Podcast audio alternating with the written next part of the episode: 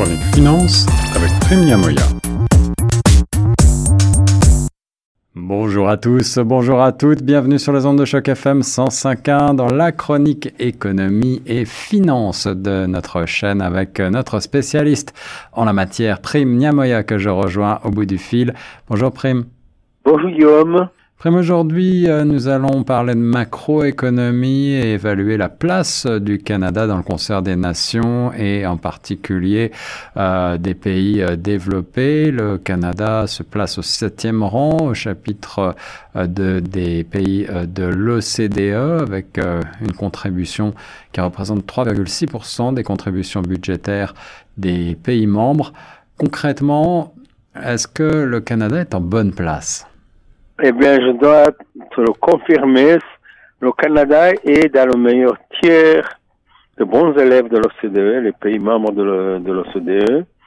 Il fait pour les dépenses sociales 17,3% contre une moyenne de 21%, mais il faut savoir que le PIB du Canada est le double de celui de la Grèce.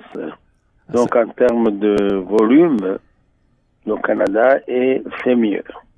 Alors un PIB euh, effectivement euh, particulièrement solide, même si sa croissance relative cette année est en train de refluer un petit peu. Je crois qu'on parle de 1,4% en 2023 à cause évidemment euh, ben, des différentes politiques budgétaires et, des relèvements successifs des taux d'intérêt afin de ralentir l'inflation. tout cela a un effet sur la croissance, même si on évite cette année finalement une crise grave.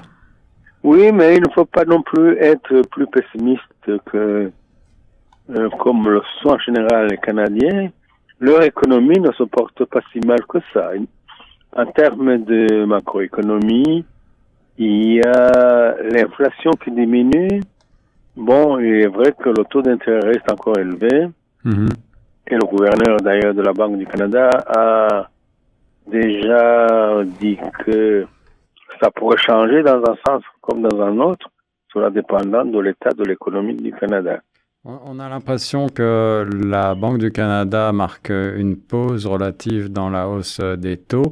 Euh, est-ce que les économistes s'attendent maintenant à ce que ces taux d'intérêt repartent à la baisse d'ici la fin de l'année? Euh, Moi, c'est mon impression. Je pense que le Canada a déjà montré l'exemple depuis deux semestres, euh, le Canada n'a pas du tout augmenté le taux d'intérêt. Suivi d'ailleurs, comme vous l'avez certainement constaté, les États-Unis ont fait la même chose. Ils n'ont pas bougé. Et tout comme la Banque centrale européenne. C'est vrai. Mais évidemment, le, le, le champion des taux d'intérêt bas, c'est quand même la, la petite Suisse.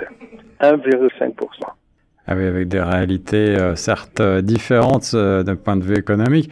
globalement, les chiffres macroéconomiques pour le Canada à cette rentrée 2023 sont plutôt encourageants, j'ai l'impression.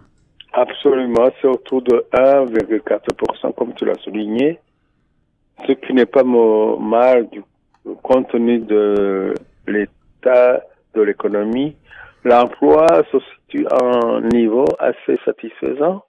Et là encore, le Canada fait euh, est, parmi les meilleurs élèves de l'OCDE, puisqu'il enregistre le, score le plus élevé du taux d'emploi de la catégorie entre 25 et 64% Et il faut souligner que le taux de scolarité post-secondaire est le plus élevé dans le monde. C'est le Canada qui a le flambeau.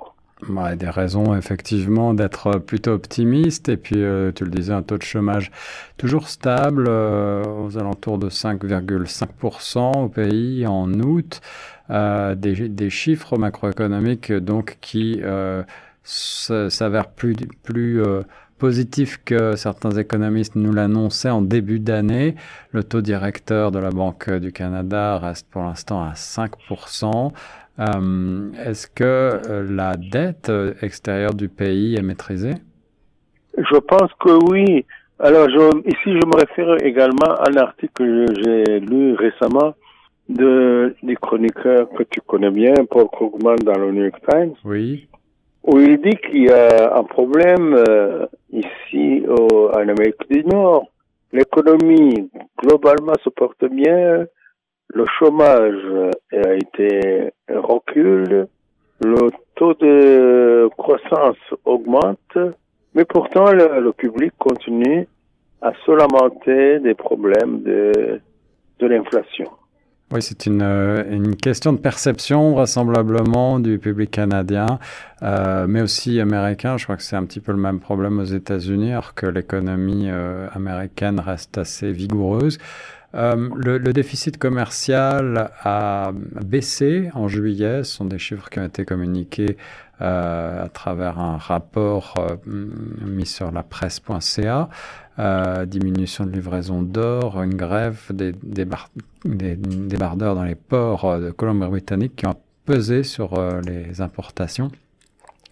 Euh, et on a vu récemment Justin Trudeau en visite en Asie, en Chine, à Singapour, euh, pour développer les relations commerciales avec euh, l'extérieur. Est-ce que tu as le sentiment que le Canada en fait assez justement sur cette question?